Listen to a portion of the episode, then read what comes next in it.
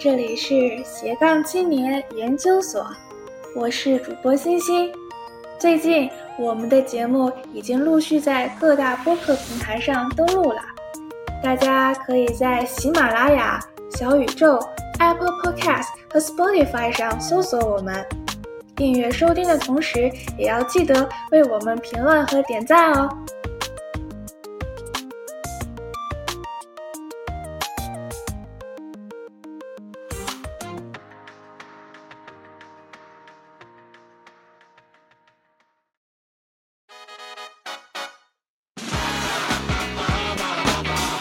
计划肯定要有的，呃，其实每天看看自己的公司的银行账户，你就有计划了。再不再不努力的话，公司下个月工资就发不出来了，那就。投资人是商人，找投资人心态是你给他赚钱的机会，而不是 你从他身上索取什么。大家的第一个创业呢，没必要做的这么 aggressive，我觉得先把它做成一个不错的生意，再把它做成一家公司。啊，我们还是希望能够呃，除了在 capital 方面以外的一些做创业的一些意义吧，啊，真的能够凭自己一己之力，或者说是一个团队的能力，去组建出来一个服务、一个产品，能够被大家认认可，能够改变大家的生活，哪怕就一点点，啊，我还是也希望能够达成这样的一个愿景吧。所以说我还是会在创业路上走一走，啊，走的时间更长一点。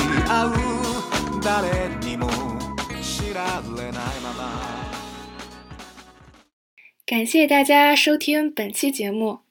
这是创业项的第二集。今天来做客的是我本科同学 Victor，他在大学期间 gap year 了一年，成立了自己的初创公司，打造了一款对话机器人产品，可以算是金融银行领域的 Siri 和 Alexa 了。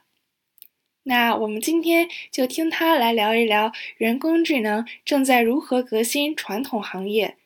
以及在互联网行业最火热之际，跻身创业大潮所经历的浮沉吧。那我们先请 Victor 同学做一下自我介绍吧。啊，Hello Hello，啊，我叫 Victor 啊，谢谢星星啊邀请我参加这个 Podcast。呃，我是一八年从 UCLA。呃，毕业，然后我在像欣欣讲的，就是我在一六年的时候成立过一家专注于 Chatbot 和 NLP 这边对于小 B 端的一些 solution 的公司。那么最后呢，我们是 pivot 到了一家只专注于金融和保险领域大公司的呃智能客服服务的一个解决方案的一家公司。一开始呢是在美国这边呃服务于一些小微企业，那么最后把 business model transfer 了到呃中国的一些大企业，做一些定制化的 solution 开发。啊，那么公司在一一七年和一八年分别融了两轮资，最后在一九年完成了退出。Victor，你当时为什么会选择 gap year 一年创业？主要是当时这个时机，一六年的时候呢，最开始在美国看到的时机，是因为美国当时一六年三月份的时候，Facebook Messenger 刚刚开放了他们的这个 platform，可以让一些企业。接入他们的 Messenger 做一些自动化回复。在美国有其实有非常多的企业依靠于 Messenger 平台去获取新的 business lead，但是很多 business lead generation 这个方向呢，其实是很固定化的啊，并不像 support 端有非常非常个个性化的需求。但 leads 这端一般呃需求比较单一，所以说 Chatbot 是可以非常好的去解决这个问题。一五年年底的时候，我刚好在一个呃教授的一个 lab 里面工作，那么他们的呃，lab 里面其中有几个学长就是在做 NLP 这块的研究，我也是那个时候对 NLP 开始接触。啊，我自己个人是技术背景，我是 CS double 数学，呃，但是并没有很钻研在技术这块。啊，所以说，呃，更多时候我我的我在课余也好，在呃其他时间也好像 Hackathon 这种环境里面 pick up 的那些 knowledge 更多在于呃一些比较呃框架的怎么使用啊，去做一些 full stack application 这块。所以说，并没有对一个 NLP 这个本身内核技术到做一个很深入的研究。那因为这次 Lab 的经验，让我看到了这个技术，以及 Facebook 这个点呢，让我看到了，哎，是有这个市场的。所以说，我们当时觉得应该快速推一款产品试试看。那么前期我们的确在美国做的还行，所以说呢，我们就觉得应该是时间去更大量的去花时间精力去做这个事情。所以当时我觉得 Gap 是。呃，一个虽然说比较大胆，但是我觉得现在目前看过来还是比较正确的一个决策。感觉你当时是感受到了时代的召唤，而且心中其实已经有了一个明确的目标和规划了，所以你做了这个决定。呃，对，可以这么讲吧。但是当然也后面有很多事情证明，有些时候虽然看起来时机很正确，但是有时候还是需要等。比如说，呃，市场的时机是一部分啊，自己的能力的一个呃成熟程度是另外一部分。所以有时候，呃，万事俱备才是更好的开始。但是当然很少有机会可以等到万事俱备。所以说目前看过来是不是一个后悔的决策？当然也会觉得会有更好的时机去做这件事情。那你们后来为什么会转战到国内呢？其实关键一点就是在美国，我们市场跑的不好，因为我们的客户是谁会用 Chatbot？是公司用吧，个人是不需要用 Chatbot 去获取更多的客户的，只有公司才会用。我们的工具呢，其实是让公司可以不用写 code 的方式去生成一个 Chatbot，因为 Chatbot 本身 NLP 技术并不是一个很低的一个门槛，对于大部分的小的公司来讲，对我们的客户群体就是小的，需要去面对 C 端的一些公司。所以说，我们其实是一个 to B 的一个模式。那么，但 to B 的模式呢，其实呃，虽然说我们在产品这块讲还行，但是呃，我们对客户的一个需求特征并没有挖的特别明确，导致于前期的产品给试客户试用之后，转转为付费的时候，这个续签率的很低啊。第一方面是产品没有抓住客户真正需要的，或者说是没有能够很好的去替代他们的 existing solution，或者说是产品本身也比较前卫，因为本身。呃，一六年那个时候，Facebook 才刚刚推出嘛，所以第一批尝鲜人并不是特别快。然后我们还不一不是尝鲜的那批，我们是给给别人尝鲜那批，相当于我们在帮 Facebook 也在打广告，说哎，快来用我们这个 Chatbot 去帮你去获取更多客户啊！这本身就是一件比较难的一个 upsell。加之呢，我们在北美这边对一些 B 端呃客户获取市场的一个能力啊，获取他们为我们的客户的能力啊，也并不是特别特别强所以说，呃，在美国这边获客有一定难度。那么转战中国呢，其实也是一次契机啊。我们的天使投资人给了我们一个不错的往国内发展的一个机会，因为我们当时的技术做的是的确不错啊，但是我们市场做的不好。那么，因为我们这个契机呢，导致就给我们了一个比较好的市场突破口。所以说，我们是以这个契机，然后在一七年年底回到了国内啊，在深圳跟中信银行去做了一次合作。在这个合作里面呢，我们的产品 power 了他们的那款呃，他们的 A P P 叫动卡空间。动卡空间的背后有一个 A I 的入口，就是智能客服的一个入口。那么随即我们就开始了对国内金融市场的一些需求的挖掘。我发现这条路对我们的团队基因来讲也好，因为我们团队也大部分都是中国人。然后另外一点就是呃，市场的一个成熟度，或者说是呃数据的一个数量，因为本身银行像这种客服数据，他们也有很多。啊，就是有很多的训练样本去做这个事情，那么综合各方面呢，比起我们在这边从零打造一款面对小微企业的一个呃 lead generation chatbot，就会更加的顺风顺水，所以也是综合各个原因吧，所以我们就最终决定公司迁移回国。那你们的技术是建立在一些已经有的语音助手之上吗？Speech to text 这个层面的东西，我们的确不做。一般来说，银行或保险领域，他们的对自己的数据监管力度是比较高的，所以说一般不会允许随随便便使用第三方的一个插件。啊，就算要使用，也肯定是要要求要求私有云部署。所以到我们这边基本上都是文本。在国内呢，像中信或者说一些其他银行。啊，有些呢会使用科大的引擎，有些会使用百度的引擎，有些会使用搜狗引擎，但一般都是本地化部署。在这种情况底下，我们就直接嫁接别人的一个服务。那在北美这边客户呢，一般都是小微企业，所以这些就很好，很好，很好用。那么我们也还是不做 speech test，所以说干脆就直接就很简单的呃用一下 Google 的 speech test API 或者 IBM 的 speech test API 啊去直接做转化。对。那我很好奇，你们帮具体的一个客户公司建立一个他们个性化的知识库需要多长时间？呃，挺久的，而且知识库这块东西其实我们不是很熟，因为知识库单拎出来其实是个挺大的项目。银行一般都会有一套比较比较复杂的文档和知识库，他们的每个话务员面前在打电话的时候，他们都有一套检索系统，啊，帮他们最快速找到对应的文档，然后给出相应的解答。所以说这套知识库其实是很庞大，但是对于 Chatbot 使用的话，呃，它的知识库是会相对局限一些，它更多情况是在一个点上面，对于用户的一个表达习惯进行发散一下啊，这块东西可能呃中文还比英文更难一些，因为的确中文的同一个语义的表达方式挺其实挺多的，所以说呢，我们是抽取其中的一些我们需要去用对话机器人涉及的话题，因为一般来说更加 sensitive 的操作或者说更加细节性的信息，一般都需要。人工话务员去提供给客户，所以说在这块地方的话，我们首先它会比较局限，所以这个给我们了一定的一定的优势。啊，像一些简单的，比如说啊，银行卡锁了啊，或者说是有一笔交易啊，需要举举报一下，或者说紧急冻结银行卡，这些比较简单的操作，那就比较快，很多现成的可以训练。啊，一些相对复杂一些的，那比如说最新推出的星巴克联名卡这个办理方式，或者说一些比较奇怪的操作，啊，我这个微信绑另外一张卡，但我这这个卡我我现在登不进去，就相对奇怪一些操作，那么我们就啊，我们就会把它放到后续再处理啊。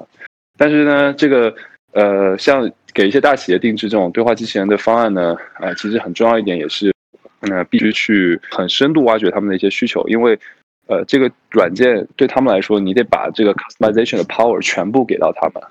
到底这个地方你可以怎么定制化开发，或者是它的话务员怎么样在你的操作界面里面一些 customization？因为银行的业务也是随时会变化的，不可能让你的工程师一直在驻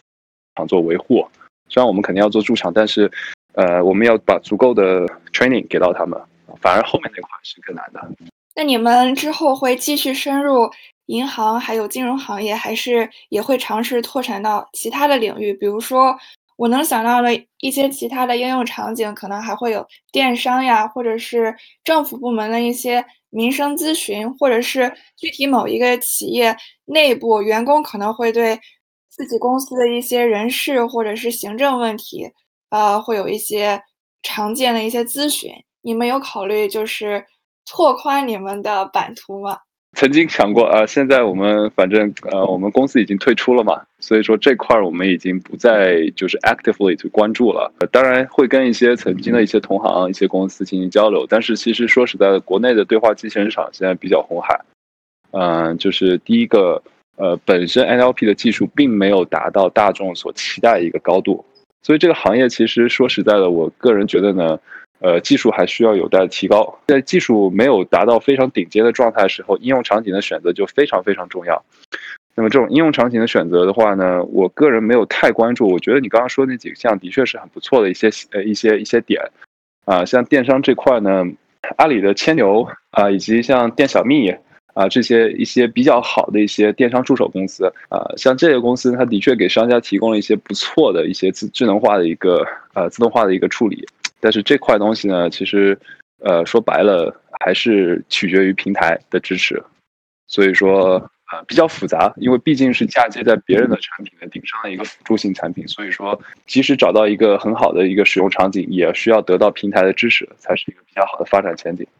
哎，你好像曾经还有在 TEDx 演讲的经历，对吧？呃，对，TEDx 的话呢，是一个小的演讲，在呃 UCLA 的那个 TEDx 的 LA 的 TEDx 环境里面去演讲过一次。我们当时是那个 Chatbot 的技术做过一个公益项目。对，我记得你好像讲到了 Chatbox 在大学申请的一些应用，比如说它可以二十四小时随时给学生提供一些指导。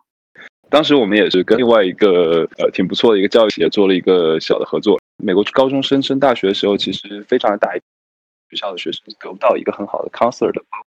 但其实呢，高中生大学这个环节呢，也是比较流程化、比较模板化的。所以说，当时我们就做了一个比较公益的项目，让 chatbot 替代一些 counselor 去给这些学生基本的一些指导，怎么执行 financial aid 呀，啊，怎么样去完成自己的 application 呀，更多是流程上的啊。具体的内容当然还是需要靠他们自己或者靠他们的 counselor。但就这个东西呢，也可以避免一些学生。啊，因为因为不知道这个流程，呃，从这个 deadline 里面调出去了，所以说我们当时做了这么一个是公益性的一个项目。对。那你们这一次演讲有没有也带来更多媒体和业界对你们公司的期待呢？啊，没有，在美国这边这么四年的高中时间里面，他直接最终只能跟 counselor 他们的 college counselor 说上话，可能平均到每个人头上也就只有三十分钟左右。那所以说，其实他们很多是很有很大一批人是因为这个呃时间跟 counselor 这个帮助不及时或者帮助过少，导致于流程上失败了，导致于他们呃这个申请结果很很糟糕。但其实是一批很不错的孩子，所以说其实希望大家关注一下这个问题啊。当时我们就用这个 chatbot 做了一个公益，做了一个 pilot program，对。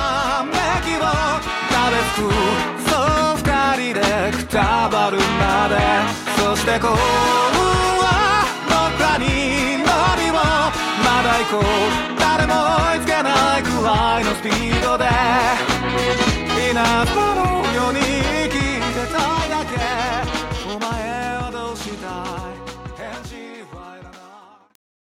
哎，你当时你的团队里都是跟你一样是这种初出茅庐的学生，还是也有一些比较年长资深的人？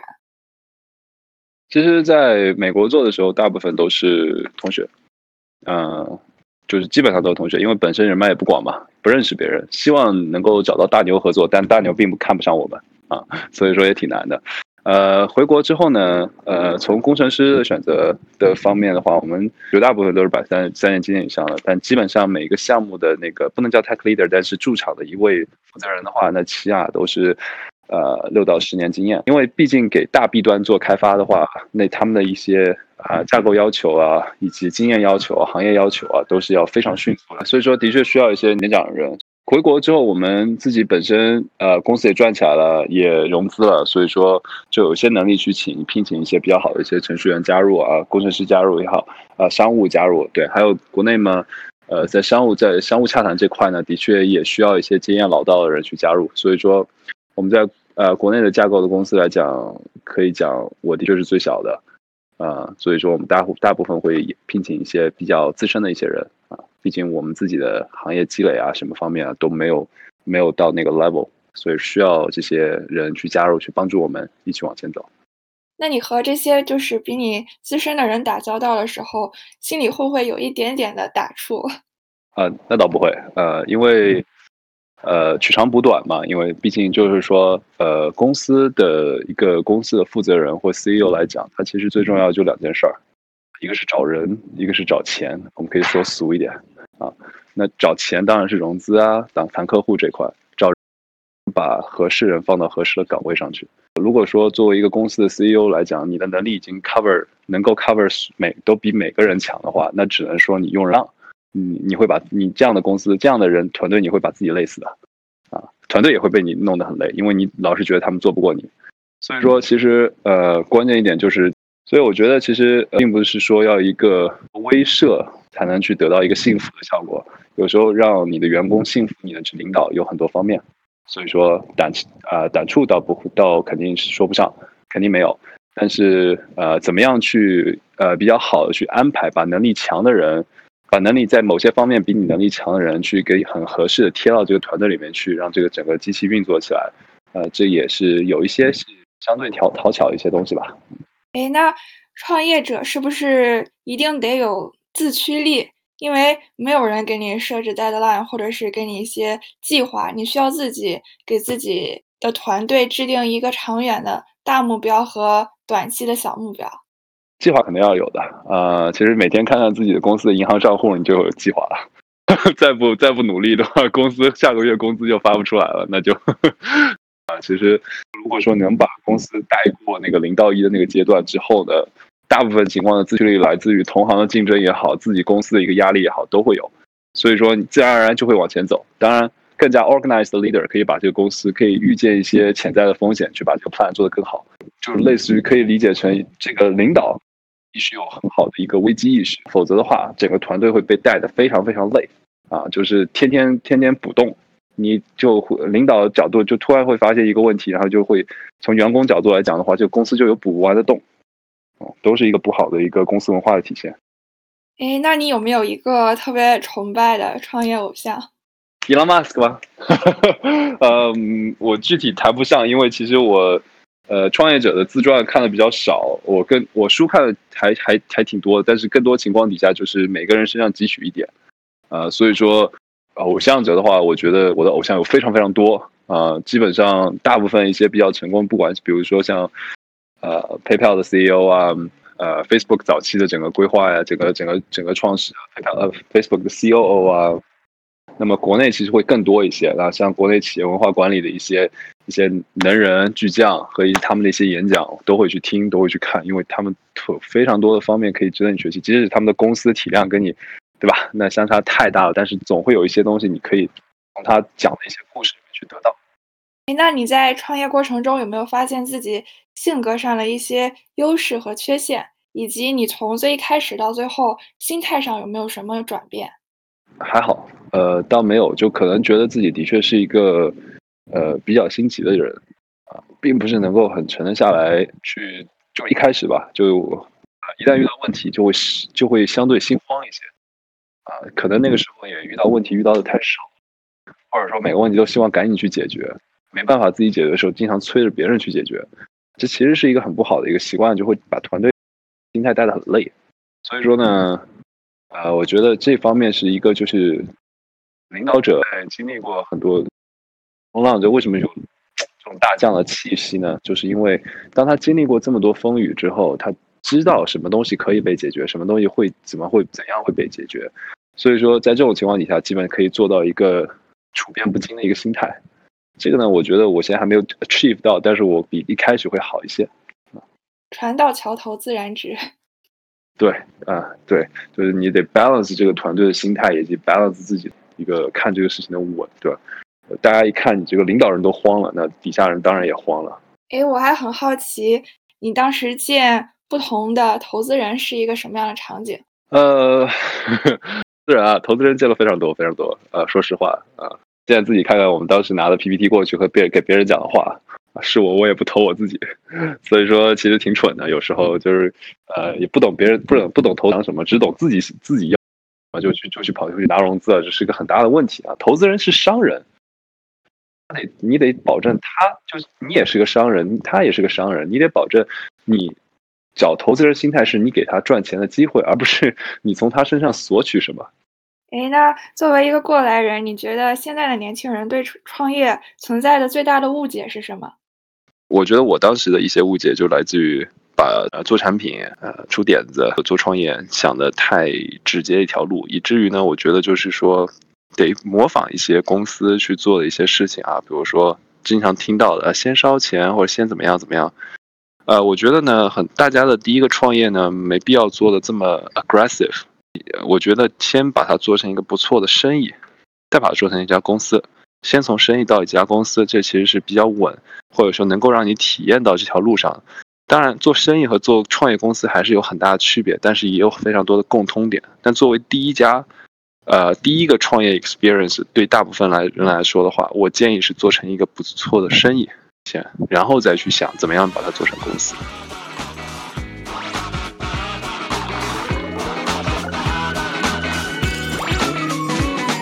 した誘うとしょうけど気は未だ不明邪魔くさくてイラついて迷い込んだニャンニャンニャンここいらで落とした財布誰か見ませんでした バカみたいについてないめっちゃ貸してくれハイウェイ你觉得现在的疫情对创业者来说是一个危机还是一个良机？二零二零年我们还敢创业吗？有好有坏，我觉得肯定是我肯定是有好有坏，因为因为说句实在话，就是应该说非常多公司在这个期间内起来的 很多啊，一些像远程办公啊啊远程医疗啊，当然也有非常多的公司死掉啊，但是死掉的公司也会意识到一点，就是说，因为疫情这个东西不并不是今年的事情，接下来会伴伴随我们很长时间，所以说它就是一个新的新增的条件。它不是说我们等段时间、过段时间就可以消失的，它就是一个新增条件。不管是接下来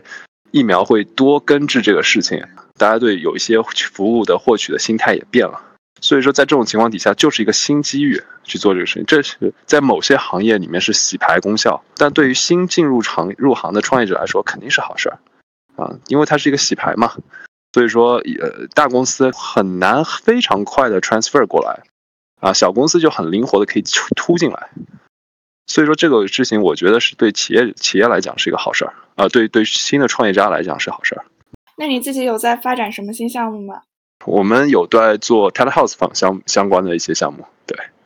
远程医疗相关的一些项目，对，呃，远程医疗也是我在疫情期间，我觉得在疫情期间得到了一个在北美市场这边做到一个比较好的发挥，特别是两方面吧，第一方面是需求端病人这边。的确，大家也会开始去，呃，对于一些比较 suitable、比较适合做远程医疗的一些疾病，大家会选择远程医疗作为一个其中的 option。第二方面呢，呃，各个州的 regulation 角度来讲的话，也越来越放开在远程医疗这块的一些限制，所以这些都是好事。那你们现在团队还在招贤纳士吗？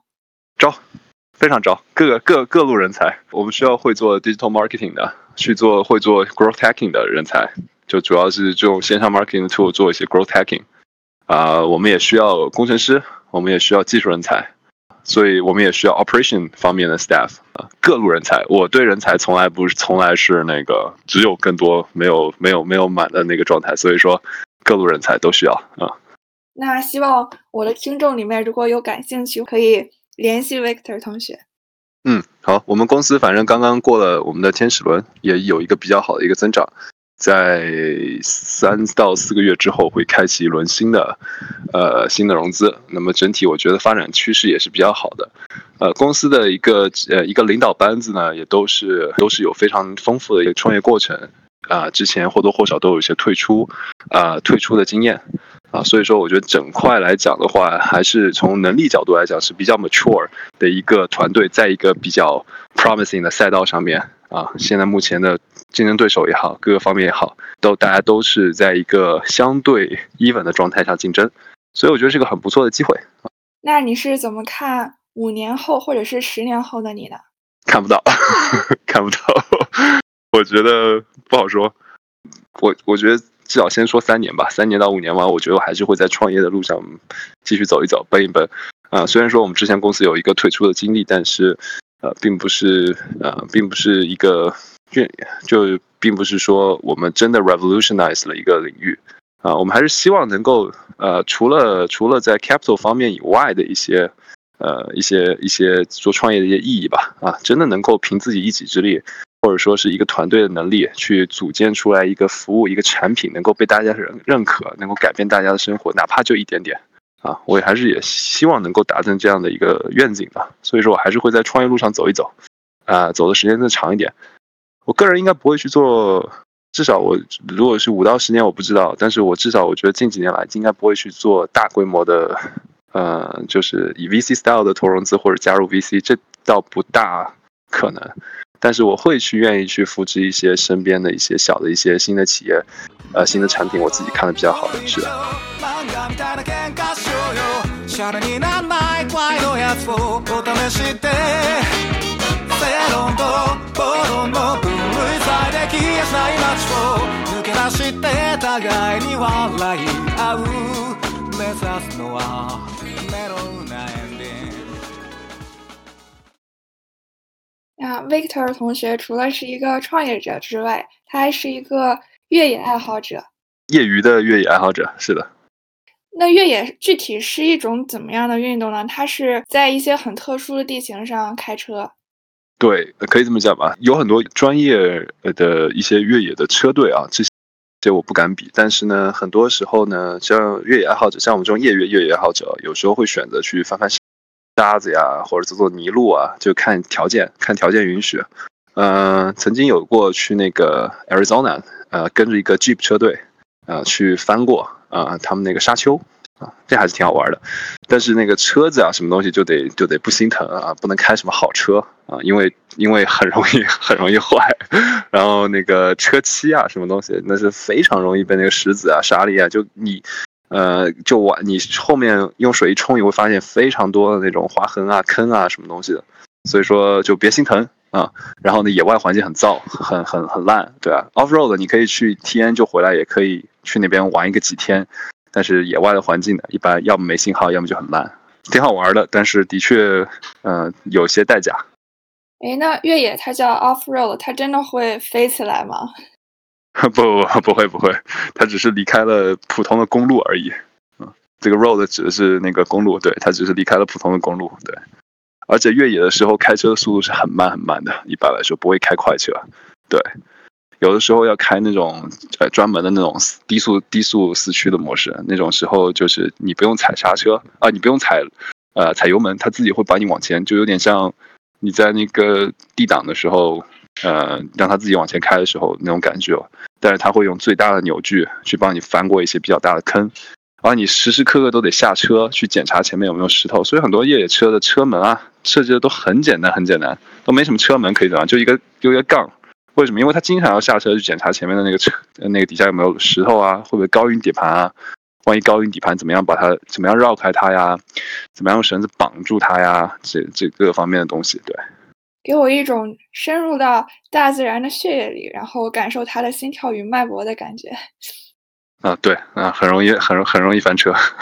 啊，那个不不是 literally 翻车，但是很容易很容易出一些故障，所以就，对，就就就比较惨，是的，啊，进行就确保自己买好 AA 保险，但是 AA 也不一定能到那儿，所以说，那个呃，还是多学一学怎么样在那个怎么样修车呀，一些常见的车的一些 issue 怎么样去搞定啊，对。那在处理这些突发状况的时候，你有没有意外的收获一些技能？不能说意外吧，我觉得其实其实说实在的，就是一开始呢比较小白的时候呢，就是其实现在还是小白了，但是当时最开始的时候看着 YouTube 学一学啊，一些一些一些简单的一些翻钩的一些技巧啊，和一些一些应急处理啊啊，比如说水箱漏了，哪怎么样用什么东西给它扎紧，给它弄弄回去。还有一些就是，比如说 RV 的一些使用技巧啦，比如说你得，呃，最常见、最常见的一个事情就是，你这车后面得拖一个东西吧，拖一个 trailer，这个 trailer 也许是一个载货物的一个 trailer，也有可能是一个啊，是一个住人的一个 RV，RV 的一个 trailer。那么这个东西拖上去后，你整个车呃开起开起来的感觉就不一样了。然后同时呢，这个车开起来的时候，你得你得知道怎么样去把它平呃倒车。那这个时候，它的那个方向其实是跟你平常开车的方向是反的那边的。你用正常的思路去开的话，那个车永远倒不进去。好，我觉得最开始你得到的技能就是怎么样带一个 trailer 进行倒车入库吧。这个是我最开始得到的技能。那你们会经常在外露营吗？看情况，嗯，如果说有条件允许的话，我们愿意。呃，有时候太艰苦的情况底下的话，还是，呃，还是去选一些 lodge 啊，因为其实。美国这边还是有挺多的那个呃 national forest 啊，或者 national park 啊，有一些 lodge 在，有些木屋的，稍微环境会好一些。住 RV 的话，很多时候就环境特别恶劣。诶，如果呃路上你只能带三样东西，你会带哪三样？哇，这个问题太难了。呃，汽油、水和。接收星星那个 Podcast 的手机。哎，对。可以吧？嗯。